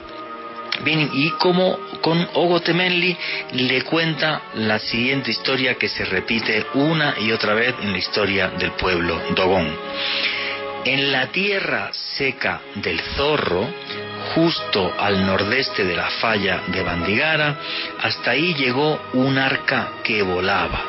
Y ese arca, ese barco que volaba, llevaba dentro unos seres que ellos llamaron gnomos. Y estos gnomos estaban buena parte del día eh, metidos en, en el agua, y les contaron a los dogones que ellos venían desde una estrella que es Sirio. Dogón, esa estrella Sirio, se le llama Digitaria. Y que esta estrella de Digitaria tenía otra estrella muy pequeñita al lado que ellos llaman Potolo. Potolo significa literal semilla pequeña. Y que esta semilla pequeña daba cada 50 años la vuelta a Digitaria. Y además, fijaros qué detalle más curioso, porque esto ya es que es muy rebuscado. Que esa potolo, semilla pequeña, estaba hecha de una cosa, de un material muy brillante que ellos llaman sagala. Y un puñado de sagala pesaba más que toda la arena de Mali. Esto lo recoge Marcel Griol y se va a investigar a París, regresa a París y se da cuenta que efectivamente, que hay una estrella que se llama Sirio B, que es una enana blanca con una densidad absurda, de forma que realmente un puñado eh, de, de, una enana blanca de esa gala, como decían los dogones, bueno, pues no es que solamente pesara más que la arena de, de Mali, sino que además si, si cogiéramos una pelota del tamaño de una pelota de tenis, un trozo de enana blanca, le dejáramos caer sobre la tierra, atravesaría la tierra. Estamos hablando de una densidad muy enorme. Bueno, pues esto se había descubierto en 1862 y para ser exacto, a nivel astronómico, Sirio B le da la vuelta a Sirio A cada 50,04 años. Y entonces los dogones cada 50 años hacen una fiesta en la que se ponen unas máscaras para representar a estos semidioses, a los gnomos, y esa fiesta se llama la fiesta Sigi. Y en esa fiesta Sigi toman cerveza, una cerveza que se hace de mijo, y esa vasija en la que se hace la cerveza de mijo para toda la tribu luego se guarda en una cabaña. Entonces Marcel Griol pudo ir a esta cabaña, ver las vasijas y había vasijas mínimo, que no significa que antes no hubiera, pero se pudrieran desde el siglo XII después de Cristo. Repito, esto no lo digo yo, lo dice el señor Marcel Griol, que fue antropólogo de la Universidad de la Sorbona de París en su libro Dios del agua. Luego salió otro libro de esto mucho más tarde que fue de Robert Temple, el famosísimo libro El misterio de Sirio. Muchos antropólogos e historiadores dicen que es un caso de contaminación cultural y que fueron allí los jesuitas y entonces los jesuitas pues le contaron a este señor Otomendi que pues pues nada, pues que allí pues había estrellas y lo de Sirio A y Sirio B, yo no me lo creo. Yo esto es una historia que me fascina, no he tenido la suerte de estar en Mali, Juan Benítez sí ha estado en Mali varias veces, eh, y yo no encuentro ni pies ni cabeza. Es una cosa que me deja a cuadros y que no sé realmente en qué responder. Vuestros comentarios a través del numeral astronauta caracol. Esteban Cruz, usted que es un señor bien documentado y bien historiado, ¿qué opina de esto? Yo es una cosa que me impacta muchísimo. Bueno, es algo que es todavía un enigma y todavía hay mucha gente que lo discute. Y lo discute porque hay gente que dice que eh, eso es algo que no se puede ver sino desde el punto de vista mítico y no astronómico. Y que si bien pueden decir que Sirio pudo haber sido Alfa Centauri, yo no creo eso, pero hay gente que lo dice y por eso se los cuento.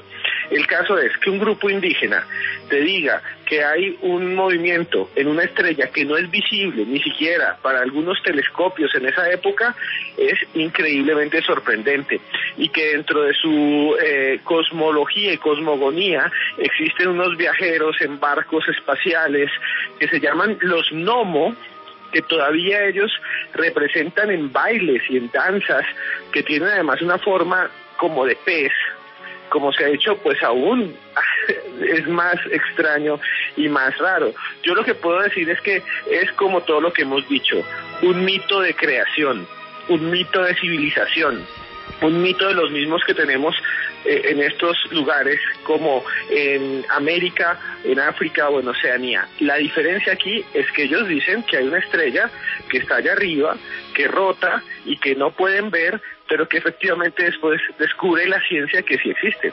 Claro, es que es una cosa, pero súper loca. Alejandro Bernal, tu opinión y luego eh, vamos a oír comentarios y preguntas de los tuiteros a través del numeral Astronauta Caracol. Muchas gracias a todos, ya somos terceros del país en Trending Topic. Tu opinión primero, antes de, antes de la pregunta. ¿Cuál es tu- yo, yo esta es la historia que más me fascina de todo esto de los Ancient Alien y me encantaría ir a Mali, por cierto. eh, por desgracia, el, el norte se puso muy complicado con el problema de las aguas, de la región que se quiso independizar, pero me encantaría ir a Mali algún día a investigar esto. ¿Qué opinas tú, Alejandro? Pues Juan Jesús, este va mal y lo acompaño a investigar a los dogones porque realmente encantaría. esta historia también me ha apasionado muchísimo. Eh, yo la conocí hace algunos años a través del investigador y amigo suyo Juan Jesús Javier Sierra, uno de los Ah, periodistas claro, de misterio más importantes del mundo, sin lugar a dudas, y desde que la leí quedé totalmente sorprendido sobre cómo esta cultura, esta civilización, en uno de los lugares más recónditos del mundo como lo es Mali, a ver, Mali no tiene una influencia tan marcada de Occidente como podríamos tenerlos nosotros, o pueblos de, desde nuestra posición geográfica, sino que realmente es un pueblo apartado y que hayan logrado determinar en los movimientos de un eh, objeto estelar que no había podido ser eh, descubierto por la ciencia en ese momento, para mí, sin lugar a dudas, es uno de los misterios más impresionantes en la historia de los alienígenas ancestrales, o como se conoce, pues todo este tipo de temáticas. Es,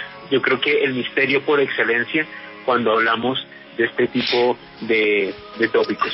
Bueno, sí, y además la fuente, o sea, porque efectivamente luego, luego Robert Temple eh, publicó el, el libro El misterio de Sirio, pero es que la fuente, eh, El dios del agua, es un libro de un señor que era catedrático eh, de la, de la, bueno, tenía la cátedra de antropología de la Universidad de la Sorbona en París, o sea, bueno, que por cierto, y esto es lo que pasa en la vida, por desgracia es así, como Marcel Griol fue un tipo valiente y dijo, mire usted, a mí me han contado esto y lo pongo en este libro, todo lo que me ha sucedido, luego lo criticaron y lo siguen criticando hasta el día de hoy eh, otros antropólogos, que es una cosa también que me, me- me parece bastante, bastante penosa. Él simplemente reflejó en un libro lo que le contaron a riesgo de poner, entre comillas, en duda su reputación científica, pues porque lo vivió, lo recopiló y esa fue su investigación. Y desde mi punto de vista fue un valiente y ole por este señor, por, por Marcel Griol, por lo que hizo. Y lo digo así de claro. Bueno, ¿qué preguntas y qué comentarios hay a través del numeral Astronauta Caracol? Alejandro Bernal. Francisco Gutiérrez, además de Beb Cororoti, ¿existe otro dios civilizador en la Amazonía? Además de Vip Cororoti, otro dios a- así civilizador. Esteban Cruz, ¿tú tienes conocimiento de alguno? Cantidades, cantidades, casi cada eh, la, Amazonía nuestra y la Amazonía eh, de toda América, de todos los países de América es una gran cantidad, un crisol de etnias y cada etnia tiene su creencia, su religión ya muy muy permeada por Occidente, pero allá hay cantidades y cantidades de historias de dioses y espíritus, espíritus de la naturaleza que guían, que cuidan, que son como especie de guardianes y también que son eh, civilizadores. En fin, del programa de la Amazonía está claro para el mes que viene. ¿Qué más preguntas y comentarios hay? Felipe Canchila, ¿qué pasa con el Parque Arqueológico de San Agustín? ¿Hay algo relacionado con el tema de esta noche allí? Bueno, Eric von Daniken también lo puso en un libro. ¿Cómo se llama el libro que hizo sobre Colombia? Esteban Cruz, no me acuerdo ahora. El libro que hizo también se me olvidó. Sí, hay un libro que hizo sobre la estrategia de los dioses. La estrategia, la estrategia de los dioses es el libro que hizo después de su viaje a, a Colombia, pero bueno, como mm, repliquemos lo que dice ese libro de San Agustín, yo creo que me cierran el programa, no, no tengo claro. Eh, no, o sea, Sí. Daniken muchas veces pues pues se pone a meter en cosas que, bueno, desde el punto de vista, pues también están un poco cogidas ahí eh, de puntilla. Para mí, San Agustín, por cierto, el próximo sábado ten- tendremos a, a Jaime Gutiérrez aquí en el programa, que además estaba, estaba tuiteando, el arqueólogo. que nos va, vamos a hacer un programa sobre misterios de la arqueología en Colombia y él que ha trabajado en San Agustín nos va a hablar de, de San Agustín. Para mí San Agustín, y lo tengo muy claro, es una de, de las necrópolis más importante del mundo y con más misterio del mundo. Yo no metería el tema ufológico en San Agustín. Esteban Cruz, ¿tú lo meterías? Yo no, yo no lo metería. No, no, y, San Agustín es un enigma porque no sabemos nada casi, o sea, sabemos muy poco de las personas que lo hicieron, solo todos los trabajos que se han hecho en arqueología, juiciosos, históricos, bien hechos en la historia de nuestro país, pero no, no, no, no podríamos mezclarlo con algo ufológico porque no hay nada como lo que hemos hablado aunque sí es verdad que hay un misterio, cuando el día que hagamos el programa de reptilianos, la, estatua esta que conocemos muy poca gente, la estatua que hay en Moscopán, que eso es un reptiliano de los de la antigua Siria. Eso es una cosa que me tiene muy loco y algún día, si Dios quiere, iré, a Moscopán a, investigarlo también. ¿Qué más preguntas y comentarios hay? Creo que me están diciendo que ya somos segundos del país en Trending Topic, además. ¿Qué preguntas hay? Lina Fernández. ¿Son los dogones el testimonio más claro de astronautas antiguos en el pasado? Para mí sí. No sé qué opina Esteban Cruz. Para mí sí. O sea, es que es una cosa que yo, por mucho que intento mm, darle un sentido, la fuente es un antropólogo de la Sorbona de París que simplemente escribió lo que le contaron. Ya. ¿Qué más preguntas hay? Bueno, Esteban, dale. Bueno, eh, si ustedes quieren coger fuentes históricas sobre ovnis, ovnis eh, en la antigüedad, vayan a la Biblia. Eh, ah, la estrella de Belén es un ovni en nuestros, dentro de nuestro punto de vista. Entonces, ya, con eso tienen uno, aunque los dogones son un caso increíble. Sí, sí, para mí es una cosa que yo no, no le puedo poner un igual. ¿Qué más comentarios hay, Alejandro? Marina Ruiz, ¿Hay otra tribu africana que tenga un dios civilizador tan fuerte como los dogones? Para mí eh, me impacta mucho el tema de los egipcios, que Egipto es África, el tema de los egipcios y em, los, no solamente el tema de los Sensuor, los hijos de Horus, sino cómo llegan los antiguos dioses de la Menta. A mí eso es un tema que, realmente eh, me impacta y me fascina. Si nos vamos a, las selvas africanas, allí yo no conozco o recuerdo ahora mismo un caso similar al de los dogones. ¿Tú, ¿Tú conoces algún caso por allí, Esteban? Sí, hay un caso que me parece muy interesante, que es de los zulúes, de las leyendas zulus, que ellos dicen que hay una raza eh, que llaman los chitauri o los, los chitauri son una especie de seres otra vez reptilianos.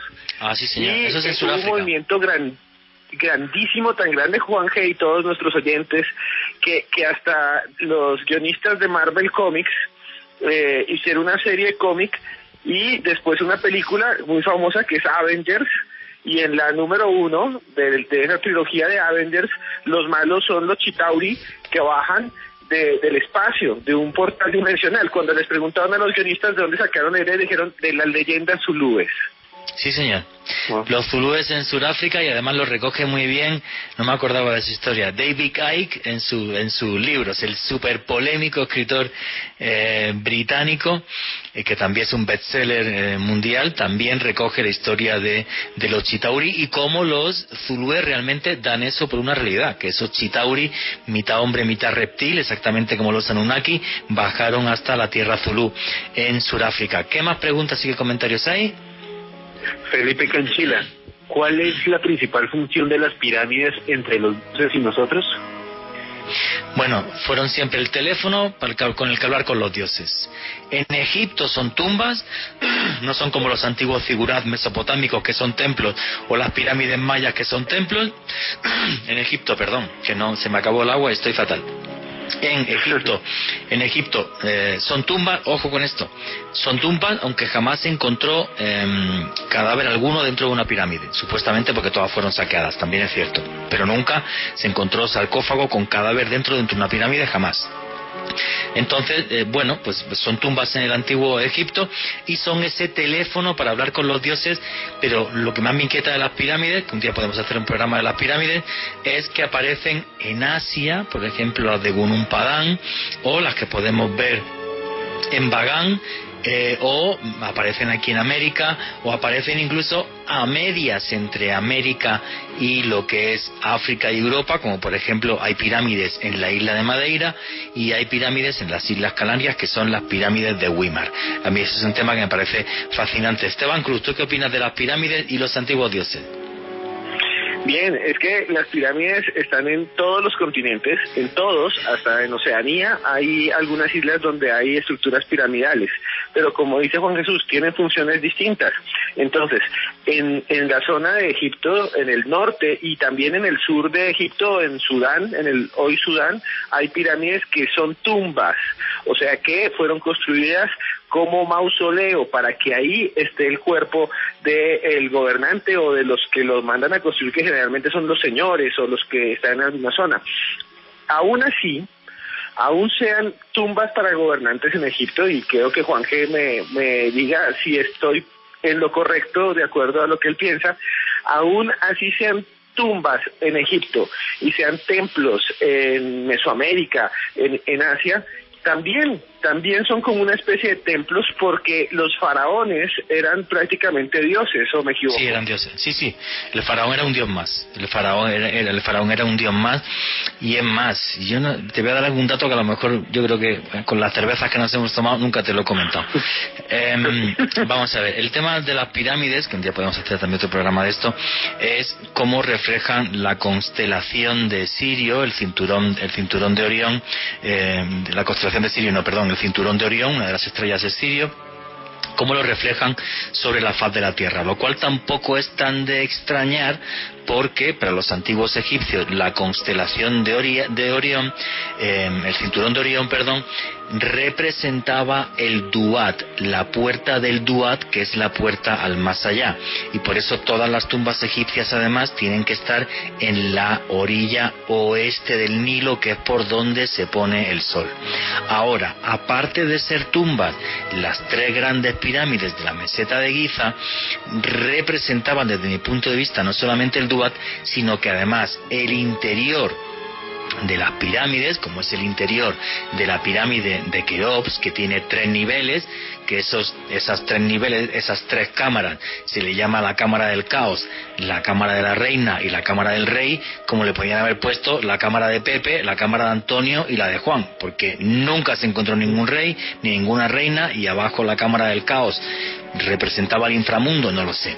Para mí esas tres cámaras sí están representando también una cosmogonía, o sea, el inframundo, el mundo en que vivimos y el mundo de los dioses. Y es curioso porque además las tres cámaras no son totalmente, no solamente son totalmente diferentes, sino que arriba, en la que está más cerca de la cúspide, está completamente recubierta de granito rosa que hubo que traer de Asuán a 1100 kilómetros. O sea que traer las piedras, y además son piedras que pesan algunas más de, de 100 toneladas, no fue cualquier cosita. O sea, tanto esfuerzo, yo digo siempre, y no sé si Esteban Cruz está de acuerdo conmigo, tanto esfuerzo es porque el motivo era muy importante.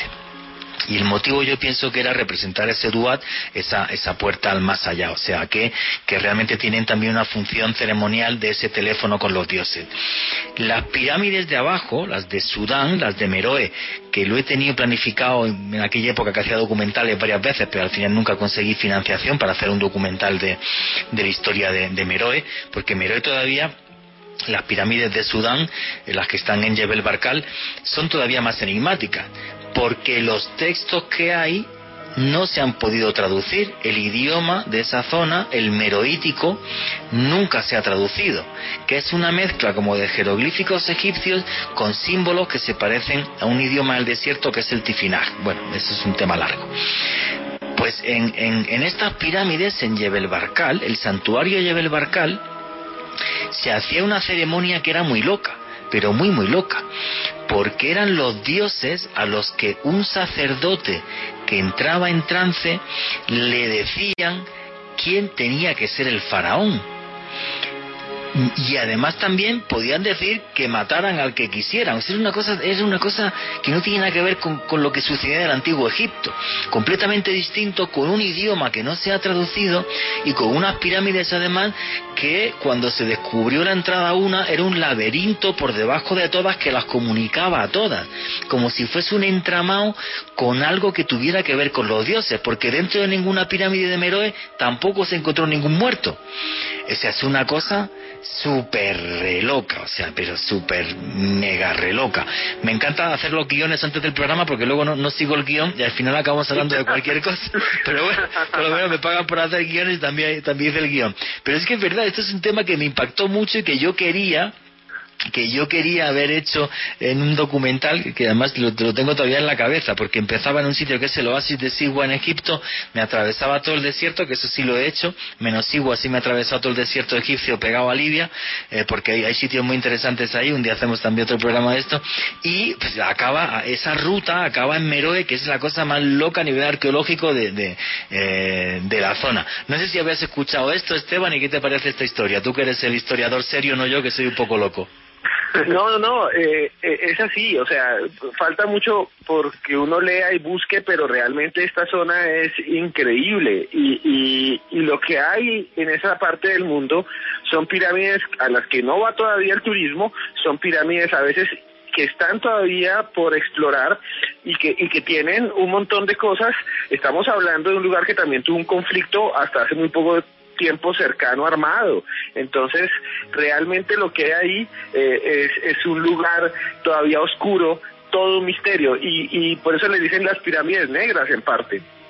Sí, sí, bueno, y también porque el, mundo del, mundo de los nubios, abajo, en el actual Sudán, el norte de Sudán, era el país de Kush, el país de la gente de la cara quemada, porque eh, la gente en, Sudán, em, bueno, pues, pues es de color, y luego además, incluso a título curiosidad, el nubio es tan difícil que cuando una de las guerras contra Israel empezaron a hacer las comunicaciones en, nubio, porque obviamente no les entendía nadie, y aunque estaba el Mossad ahí detrás, nunca supieron qué decían los egipcios, porque el nubio es dificilísimo y lo habla relativamente, lo habla relativamente em, eh, poca gente. Faltan siete minutos. Mira, aquí está preguntando Edwin Salguero que yo, aunque no lo creáis, me hago guiones del programa antes de, antes de empezar, y está preguntando sobre, sobre el tema de los indios Hopi, eh, que era un tema que en el guion que yo hice iba a comentar a Alejandro Bernal. Alejandro, darnos una pincelada de los de los Hopis de dos o tres minutos porque, porque no hay más tiempo, porque como soy un desastre de guionista, pero bueno, creo que la gente también se ha entretenido con el programa y somos amigos nosotros tres y también lo hacemos pues de una forma muy distendida. Nos gustan estos temas, siempre estamos leyendo de ellos y hemos dedicado nuestra vida al misterio. Coméntale para Edwin Salguero un poco sobre los indios Hopi y sus extraños dioses que parece que vinieron de las estrellas. Pues Juan Jesús, para ubicar geográficamente a los oyentes, a los oyentes, pues los indios Hopi están ubicados en el desierto de Arizona, en el eh, Norteamérica, en Estados Unidos. De acuerdo a un investigador de la Universidad de Colorado, el señor Gary David, eh, la gente hormiga hace parte de un mito dentro del ámbito de los Hopi que nos habla sobre varias extinciones que ha vivido este pueblo y que la relata de una manera bastante interesante. Según este investigador, ha habido tres extinciones, la primera y la segunda de ellas. Eh, la primera de ellas fue una extinción a través del fuego, la segunda de ellas una extinción a través del hielo, algo que podría relacionarse con, eh, con las glaciaciones. Sí, claro. Lo cierto es que de acuerdo a este mito de los Hopi, la gente hormiga escultó a, eh, escoltó a una gran cantidad de miembros de la tribu de los Hopi a cuevas subterráneas donde pudieron resguardarse de estos cataclismos que vivieron en las dos eh, extinciones previas. Así que son muy importantes dentro de la cosmogonía. Aparte de eso, pues se comenta que pues eh, el pueblo Hopi dio con esta gente hormiga eh, luego de que fueron guiados por una extraña nube que llegó y los eh, transportó por el cielo en una época en la que evidentemente no había ese tipo de tecnología. Luego los miembros de la tribu se encontraron con la gente hormiga y pudieron sobrevivir a estas dos extinciones previas de este pueblo Hopi. Sí, es que son dioses civilizadores y también dioses salvadores. En este caso, lo que están haciendo los dioses es salvar a la, a la, a la tribu Hopi de, cosas nefastas que le estaban pasando. Y además también juraría que en los Hopi queda esa promesa de volver como todos los antiguos dioses, ¿verdad Alejandro? Exactamente, Juan Jesús. Y haría parte también de otro mito que se conoce como Cachina. También pues hablan de eh, que fue un dios, una serie de entidades muy importantes que también salvaguardaron en este caso a los Hopi de una tercera extinción. Según la, las creencias de los Hopi, va a haber siete extinciones en nuestro planeta y ellos ya fueron salvados por los dioses en tres anteriores según eh, el ámbito del misterio, los Hopi dicen que estamos a puertas de una cuarta extinción y habrá que ver si va a venir otra vez otra clase de seres que nos salven pues de este de esta debacle. Pues ya están tardando con lo que está cayendo. Ya podían venir porque, porque madre mía. Bueno, faltan eh, tres minutos y medio. Esteban Cruz, tus conclusiones, tus redes sociales, donde la gente te puede seguir, recomendar tus libros, como es Expedientes X en Colombia, donde tratas casos así en Colombia. Eh, ahí tienes el, micrófono, bueno, en este caso el micrófono, el teléfono, porque si hacemos el programa desde casa, ahí tienes el teléfono para contar todo lo que quieras, amigo. Bueno, Juanje, muchas gracias por la invitación, por este espacio, a todos los que nos están oyendo, que sigan oyendo los especiales de Misterio de Caracol. Los indios Hopi Rápido eran también los indios Pueblo. Cuando los españoles llegaron a esta zona, vieron que tenían construcciones como pueblos parecidos a los de España y les llamaron Pueblo. Todavía existen, están allá y son muy pocas personas, pero tienen todavía la memoria de esas profecías de lo que viene supuestamente que es otro fin del mundo. Y bueno, eh, si les gustan los fines del mundo y si les gustan las historias de ovnis y las historias y las historias sobre sobre eh, entidades extrañas, hay un libro que pueden tener, que tienen que tener si les gusta, que es colombiano, que se llama Expedientes X Colombia. Se los voy a dejar en mi Twitter que es arroba cruz escribiente. También me puede seguir como Esteban Cruz Niño en Instagram como arroba cruz escribiente también. Ahí está, en promoción lo compran y se los envían a la casa gratis, en donde esté en cualquier parte del país. Muchas gracias, Juanje. Muchísimas gracias a ti, amigo, por compartir tu sabiduría y por compartir el amor por el misterio que tienes, que yo pienso que es el mismo que tiene toda nuestra audiencia. Alejandro Bernal, también, para que te despidas con calma tus conclusiones y tus redes sociales. Pues Juan Jesús, invitar a todos los oyentes, si sienten pasión por el periodismo de misterio, que es lo que hacemos en este programa, y también lo que hacemos el maestro Juan Jesús Vallejo y este servidor, los invito a que se suscriban a YouTube, al canal Oculto Tras la Sombra, canal donde siempre estamos hablando de temas relacionados con misterios de la historia, enigmas, conspiración y mucho más. Y a mí me pueden seguir en Facebook, Twitter e Instagram en arroba alebernal3 con doble S. Muchas gracias, Juan Jesús. Pues muchísimas gracias amigos por haber compartido esta noche de, de misterio, esta noche de viaje a un tiempo pasado, donde nos dicen los antiguos textos que los hombres y los dioses caminaron por encima de la tierra cogidos de la mano. Yo no sé hasta qué punto estos textos son un mito o una fábula, pero si tienen solamente una parte de verdad, nos harían reescribir la historia de la humanidad, la historia de usted y la historia aquí de un servidor. Y eso es lo que me parece fascinante, poder mirar al pasado con los ojos de un niño para poder reescribir nuestra historia. El ser humano, nuestra alma, no es capaz de vivir sin lo mágico, sin ese mundo en el que una vez fuimos de la mano de antiguos dioses y nunca, nunca olviden que vivimos en un mundo mágico porque está repleto de misterio.